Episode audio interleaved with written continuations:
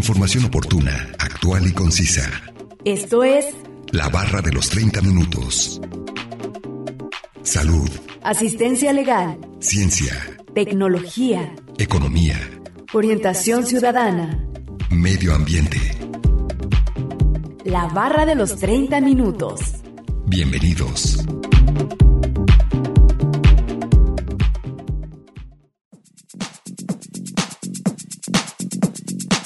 En términos generales, una película se considera un largometraje cuando tiene una duración total de más de 40 minutos, aunque suelen durar más de una hora, mientras que un cortometraje es una producción audiovisual cinematográfica que dura desde menos de un minuto hasta los 30 minutos. Bienvenidos sean todos ustedes a la barra de los 30 minutos. Los saluda Gustavo Robles. Es un placer que nos sintonicen en el 104.7 de FM o en la página de internet udgtv.com diagonal radio udg diagonal colotlán. El día de hoy hablaremos acerca de cortometrajes y largometrajes y nos acompaña un especialista en el tema, así que no se muevan y sigan sintonizándonos con este interesante tema que hemos preparado para ustedes. Comencemos a escuchar el primer fragmento de la entrevista e información adicional que hemos preparado.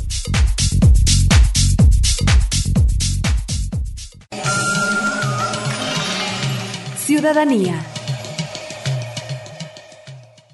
¿Me podría indicar cuál es su nombre y su cargo? Eh, mi nombre es Carlos Torrico, soy profesor de cine desde hace 30 años y también estoy a cargo de una biblioteca especializada en cine y de una biblioteca en la Universidad de Guadalajara, en el Departamento de Imagen y Sonido. Muy bien, maestro Carlos. Para hablar acerca de este tema de cortometrajes y largometrajes, ¿qué es, eh, en primer lugar, un cortometraje y un largometraje? Bueno, se considera un cortometraje, eh, tiene que ver con la duración. De hecho, existe un tercer término, que es mediometraje. Eh, el cortometraje supone que debe de ser un, un relato fílmico que dure eh, menos de, de 30 minutos ah, a- hacia, hacia abajo, digamos, ¿no? De, eh, máximo 30 minutos para que se considere cortometraje. De 30 minutos a 50 minutos eh, o, o una hora, digamos, eh, se considera un mediometraje, que es el menos común. De hecho, si un director llega a tener una película de una hora, prefiere filmar unos 5 o 10 minutos más para que se considere largometraje. Entonces, en conclusión, un largometraje sería una película de más de una hora de duración. Ok, entonces yo no conocía este término de mediometraje, como dices, es eh, uno de los menos comunes. Sí, sí existen hay películas que duran de, entre 30 y, y- una hora, todavía alcanzan a ser mediometraje. Muy bien, maestro Carlos. ¿Cuánto... mm, eh, bueno, ya nos explicó también lo del tiempo. Aparte del tiempo, ¿cuáles son sus características? Eh, en realidad pues, son, son muy eh, este, parecidas. En realidad eh, es una, eh, en los tres formatos es una historia que se cuenta y se desarrolla y llega un clímax a un final. La diferencia es que el cortometraje como que se hermana con el cuento corto eh, en la, en la literatura, digamos. Eh, el, cuento corto como el largometraje tienen una regla que es, que es flexible, es decir, algunos se pueden hacer o no, pero este, se supone que al ser tan corto deben de tener un final como más ofensivo o un final más este, abierto para el público. Eh, eso es, no es tan común en los largometrajes, pero en el corto sí es común. Yo creo que eso es casi la única diferencia, ¿no? Que, que en el corto sí hay que terminar con una especie de sorpresa para el espectador. Ok, tienen que tener este factor sorpresa entonces. Eh, que eso pasa mucho en el cuento, en el, en, en el cuento literario, ¿no? Donde también como que la mayoría de los cuentos cortos pues traen, traen un final ahí abierto o inesperado. Muy bien, maestro. ¿Cuáles serían algunos de los pros y contras de los cortometrajes? Pues eh, se supone que sí hay un, un digamos, eh, cortometraje es una etapa previa que un director eh, experimenta para posteriormente hacer largometraje. O sea, como que hay, hay muy pocos realizadores que dedican, digamos, toda su carrera el cortometraje. De repente, si ya hiciste uno, dos, tres, cinco cortometrajes, el desarrollo común sería que dieras el brinco a hacer largometrajes, ¿no? Eh, a menos que hagas un cine muy particular, o a lo mejor cine experimental o de algún tipo, pues podría ser que toda tu carrera hiciera cortometrajes, pero bien supone que es una etapa, a veces inclusive estudiantil, ¿no? Donde el, el cineasta experimenta con el corto para luego eh, dedicarse al largometraje. Ahora, eh, una desventaja también podría ser que un cortometraje no tiene tanta vida comercial, digamos. Si tú haces un cortometraje, eh, digamos que su principal objetivo van a ser eh, los festivales de cine que tienen esa sección de, de cortometrajes, ¿no? Entonces tú durante un año a lo mejor, si te va bien, tu corto va a ser seleccionado en varios eh, festivales o, o, cuestiones de esas, ¿no? Ahora en la actualidad, ya, ya después de que pase ese año, digamos, de su etapa de festivales, eh, el corto ya no tiene, digamos, como una vida comercial. Eh, ya el corto ya quedaría, digamos, en algún streaming o, o en YouTube o en algún lugar donde el realizador ya lo sube y lo deja, digamos, abierto para que cualquier persona lo, lo vea, sin que esto ya conlleve a un a una ganancia económica, ¿no? Por, por el corto. Eh, entonces, sí, a diferencia de un largometraje, el corto tiene poca vida comercial. Y a veces se vendían en DVD paquetes de cortos, pero no eran lo que más el público buscaba. Finalmente, un público, digamos, común, al fanático del cine, pues busca largometrajes. Eh, entonces, para mí, ¿sabes? Que, que puede ser ventaja y no, ¿sabes? O, o desventaja y no, pero pero eso sería para mí una, una particularidad del cortometraje. Sí, por supuesto, como lo menciona, no podría ser tan, tan comercial, o sea, de, reproducirse mucho en cines y así. Su vida es algo más para algo gratuito, ¿no? Sí, porque chicos, si tú te das cuenta, pues eh, en las salas de cine no, no exhiben cortometrajes. A veces se exhiben, por ejemplo, en las películas de animación. De repente había la, la costumbre de pasar un corto de animación de la misma compañía, ¿no? Para acompañar el largometraje.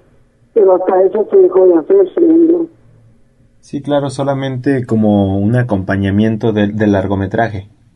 Cuando se hacía. Ahorita yo la verdad creo que ya no veo que, que se acostumbre a hacerlo. Sí, sí, maestro. Eh, ¿Y algunos eh, pros de los largometrajes? El pro, pues, eh, se supone que pues ya te hace un profesional, precisamente, ¿no? Ya, ya si tú tienes la suerte de, comenzar a filmar, eh, tu película ya llega, digamos, a, a más festivales, a festivales más, más mencionados en la prensa, más mediáticos si tienes la suerte de ganar algún premio, pues se vuelve noticia importante. Tu película con esos premios puede pueden abrirse puertas para ser exhibida en, otros festivales y, de manera comercial en algunos países. Eh, eh, eh, se genera como una especie de publicidad a tu película, ¿no? Si llega a los a los festivales importantes y gana un premio. Y por otro lado, también hay un cine que no aspira a, a festivales, que es un cine que se piensa directamente en la taquilla, que, que sí, pues su, su tirada es que se, que se estrene en salas y que el público la vaya a ver en, masivamente. Entonces, pues ahí tú sí puedes, digamos, ya vivir de hacer películas. Si empiezas a generar un, un tipo de películas que reditúan económicamente, eh, aparte de que se te ve, digamos, tu proyecto, pues empiezas a, a recibir remuneración económica, ¿no? Muchas veces la gente que trabaja en cortos, por ejemplo, eh, a veces trabaja sin que se les pague, ¿no? Porque nomás es un corto.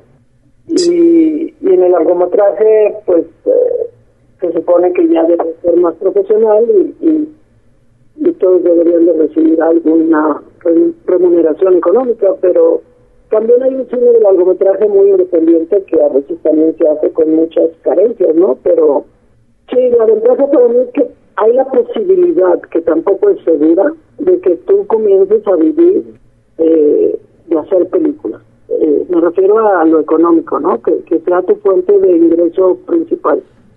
Lo que no creo que pase tanto si te dedicas a hacer exclusivamente corto. Sí, claro, ya sería como dedicarte más profesionalmente y ya como tu, tu carrera tal cual. Así es.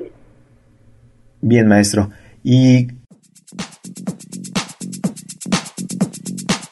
No olviden que nos pueden compartir sus temas de interés al 499-99, 242-33 y al 800-701-9999. Además pueden encontrarnos en Facebook como la barra de los 30 minutos. A continuación, escucharemos la cápsula informativa referente al tema de hoy.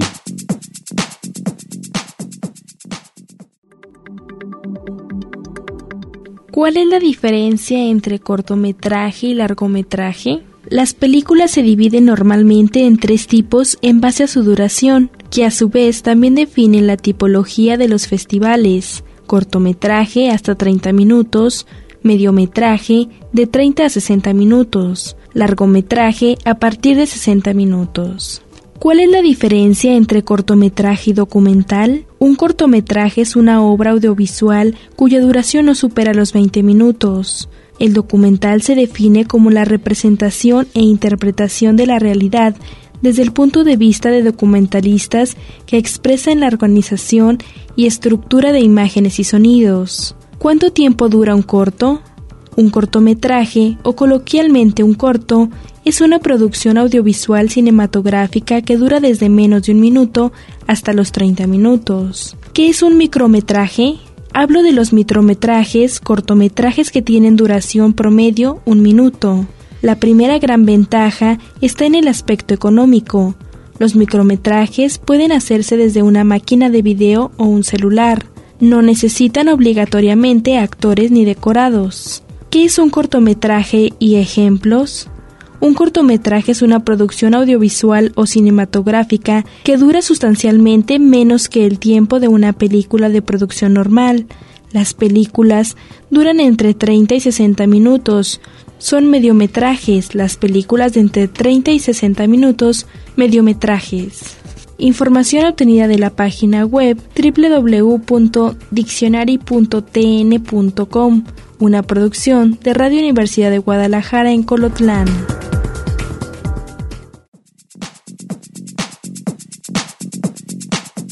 Vamos un corte de estación. Regresando escucharemos la última parte de la entrevista con el maestro Carlos Alberto Torrico Torres, profesor del Departamento de Imagen y Sonido del CUAD.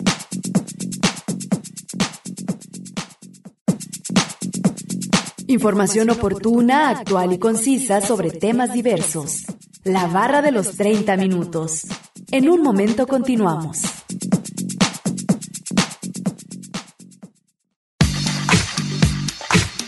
Conoce aspectos básicos de temáticas diversas. Esto es La Barra de los 30 Minutos. Estamos de regreso.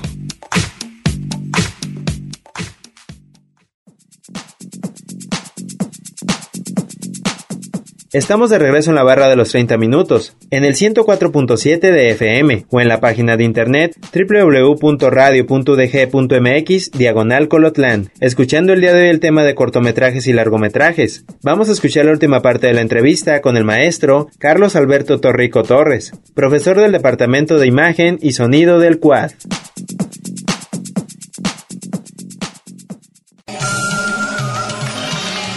Ciudadanía ¿Me puede decir cuáles serían algunos de los principales directores de los cortometrajes y de los largometrajes?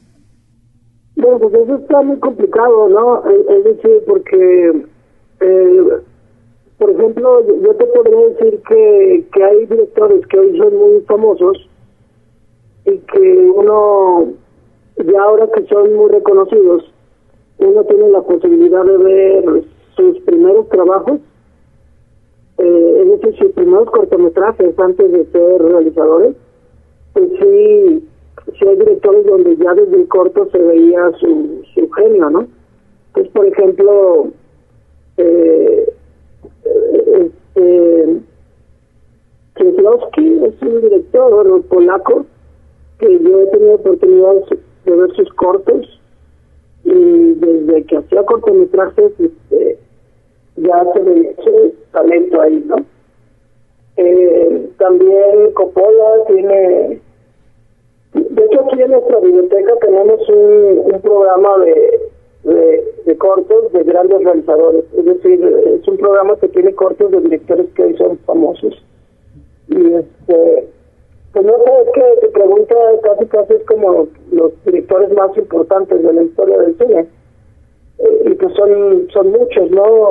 Coppola, Tarkovsky, eh, mexicanos tenemos a Arturo Risten, a Emilio Fernández, que por cierto no todo el mundo hace cortos, ¿eh? ¿eh? no creas que es una etapa obligatoria. Hay personas que, que pasan directamente al largometraje pero algunos de ellos sí se, se podría decir, inician con un cortometraje y después ahí pasan al largometraje, ¿verdad? Sí, sí, pero no es realidad, pues, eh, es, a lo que me refiero. Sí, muy bien, maestro. En México, las, los eh, directores se dedican más a hacer largometrajes o cortometrajes. Mira, los directores en México es complicada porque no tenemos una industria tan tan organizada como la de Estados Unidos. Entonces, desafortunadamente nuestros directores, la verdad es que tienen que hacer un poco de todo. Eh, es decir, hacen, pueden hacer una publicidad, pueden hacer un videoclip, pueden hacer un largometraje, pueden hacer una campaña publicitaria. Creo que ya que empiezas a hacer todo eso, eh, muy pocos directores retoman el cortometraje. Ahorita me acordaste que este, un director que ya es muy reconocido y que a lo mejor contradice lo que digo, es Pedro Almodóvar, que ya, ya es un director muy reconocido y últimamente ha sacado un par de cortometrajes. Entonces eso también puede que se vuelva una tendencia, ¿no? Que, que, que los directores reconocidos regresen un poco a sus raíces y comiencen a hacer cortometrajes. Sí, que vayan como en retrospectiva, ¿verdad? Sí, sí, sí. Eh, los de Almodóvar yo los he visto y me han parecido bastante bien sus cortometrajes. También hay, hay, hay, hay largometrajes que, por ejemplo, tú contratas eh, cinco directores famosos y a cada uno le, le contratas o cada uno trae un proyecto de cortometraje y se los produces y tú exhibes los cinco cortometrajes en un mismo programa, digamos, pero se convierte como en un largometraje compuesto de cinco cortometrajes. ¿Sí me entiendes? Sí, como el conjunto de cortometrajes harían como un largometraje grande. Sí, exactamente, y, y se estrena se estrena en las salas de cine como si fuera un largometraje. Cuando sucedieron los ataques terroristas, por ejemplo, de Nueva York en el 2001, en el 2002 se produjeron 11 cortos de 11 minutos que tomaban el tema del atentado terrorista y se, se proyectaron como un largometraje que se llamó Septiembre 11, por ejemplo, ¿no? Por decir por decirte nada más un ejemplo. Sí, claro, ese es un muy buen ejemplo, ¿verdad? Por ese conjunto de, de tiempos que hicieron un largometraje. Así es. También, por ejemplo, Kieslowski tiene una serie que de, de bueno, eso fue televisión, ¿no? Para que hizo varios programas sobre el decálogo y ahora uno las compra juntas, todo el decálogo. Ok, ya sería como el conjunto, ya un tomo entero, ¿verdad? Exactamente. Bien, maestro. Eh, maestro Carlos, ¿cuáles de los mexicanos más reconocidos en esta industria del cine han ganado algún premio posinternacional, podría decirse? Con una película mexicana, porque habrá que diferenciar los que ganan premios con películas hechas, digamos, fuera de México, ¿no? Pero pues, directores pues, más o menos recientes, eh, pues yo creo que Carlos Reigadas, eh, Amad Escalante, eh, Alfonso Cuarón, en sus tiempos eh, Arturo Risten, Humberto Hermosillo, Jorge Fons, Felipe Casal, son directores todos ellos que, que ganaron algún premio importante en Europa. Sí, son reconocidos, me imagino que a nivel mundial. Sí, entre la gente interesada por el cine, pues sí, son conocidos internacionalmente. Eh, pensé en el caso de, de, de, de y, y este Guillermo del Toro, ¿no? Que sí son mexicanos, pero que son premiados por películas, son premiados por películas hechas en Estados Unidos. O a veces coproducciones, ¿no? Pero sí serían algunos de nuestros directores. Y eso hablando solo de directores, ¿no? Porque también tenemos cinematografistas, actores que a veces son reconocidos eh, internacionalmente. Sí, sí, también esos eh, hay que tomarlos muy en cuenta porque haciendo papeles en alguna película o algo así eh, son reconocidos a nivel mundial también. ¿Usted cómo eh, ubicaría a un mexicano en todo este amplio, esta amplia gama del cine a nivel mundial? ¿El mexicano es competente para, para participar en esto del cine, ya sea como director o como actor? Ah, yo creo que sí, sí, sin duda. Este, digo, como en cualquier lugar del planeta, ¿no? Hay gente talentosa en todos los países, pero digamos que hay veces que las oportunidades se dan hasta por, eh, por posición geográfica, ¿no? El hecho de que estemos nosotros cerca de Estados Unidos hace más fácil a un actor mexicano emigrar a Estados Unidos que a un argentino, ¿no? Por, por la distancia geográfica, pero Ciertamente México tiene una historia importante de cine. Eh, somos de los pocos países que hemos tenido una industria de cine en Latinoamérica. Eh, ahorita los triunfos de Iñárritu Cuarón del Toro han puesto, digamos, que el nombre de México en, el, en la órbita cinematográfica eh, Salma Hayek, y García, y eso da oportunidad que otros actores también se animen a, a buscar oportunidad afuera. Y, aunque también hay que ver que, que también hay gente que decide no no emigrar, pues, que, que, que, sigue haciendo su cine en nuestro país. Y también es válido, ¿no? O sea, no, no, no fue, por ejemplo, la Estrada, no actores como Damián Alcázar que, que el no irse a Estados Unidos no les demerita absolutamente para nada no están haciendo cine acá y, y dándole prestigio al cine mexicano desde acá. Pero yo pienso que sí, a tu pregunta yo creo que estamos bien, o sea que si hay una imagen de México en el mundo eh, como de un país cinematográfico, digamos, ¿no? Que, que, hemos tenido una historia importante de cine. Sí, claro, ha sido desde, como lo menciona, desde sus inicios, eh, uno de los pocos países en Latinoamérica que tiene la industria del cine, pues, eh, vigente, podría decirse. Así es. Muy bien, maestro. ¿Algo más que desea agregar o resaltar acerca de este tema de largometrajes y cortometrajes? No, pues que finalmente Todo es cine y a todo el cine hay que apoyarlo. Entonces, si la gente. Eh, de hecho, inclusive creo que el cortometraje necesita más público, ¿no? Es que, que, este, que finalmente todo es cine y todo es contar una historia y todas esas historias necesitan público, no importa el, el metraje, ¿no? Si es largo, corto o mediano. Eh, a los que nos gusta el cine pues nos tiene que gustar cualquier, cualquiera de estos, cualquiera de estos géneros, ¿no? En cuanto a la duración. Sí, eso no, no determina el tiempo que duran, eh, la calidad de, del producto que se está dando a, a las personas. Sí, las emociones que puedan, que puedan este, este, inspirar en los espectadores, ¿no?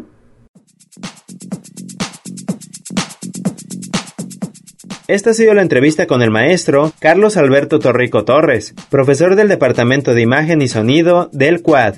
A continuación, escucharemos una última cápsula informativa.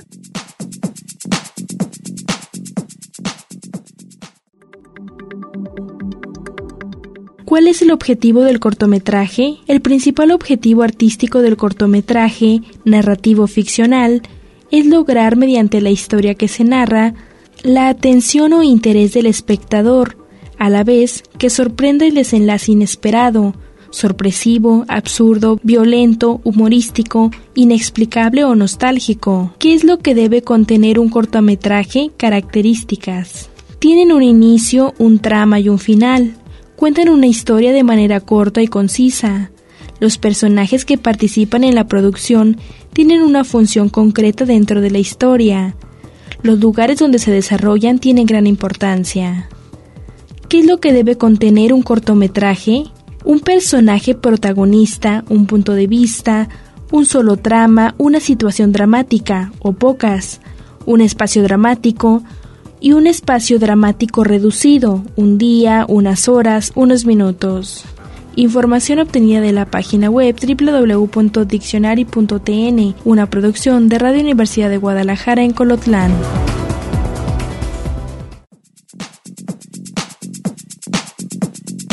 Acabamos de escuchar la segunda y última cápsula informativa y vamos a concluir con el tema de cortometrajes y largometrajes. Agradecemos la entrevista al maestro Carlos Alberto Torrico Torres, profesor del Departamento de Imagen y Sonido del CUAD.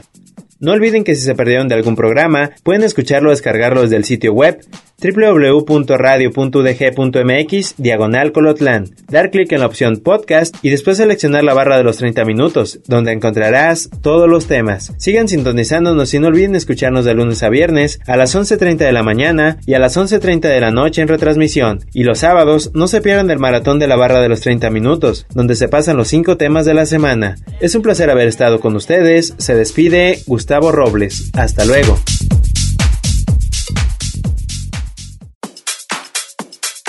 Radio Universidad de Guadalajara en Colotlán presentó La barra de los 30 minutos.